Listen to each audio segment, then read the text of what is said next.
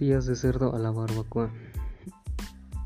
Ingredientes: una costilla corta de cerdo, una taza de ketchup, dos cucharadas de azúcar, una cucharada de salsa Maggi, una cucharada de salsa inglés, una cucharada de soya, dos cucharadas de salsa ahumada.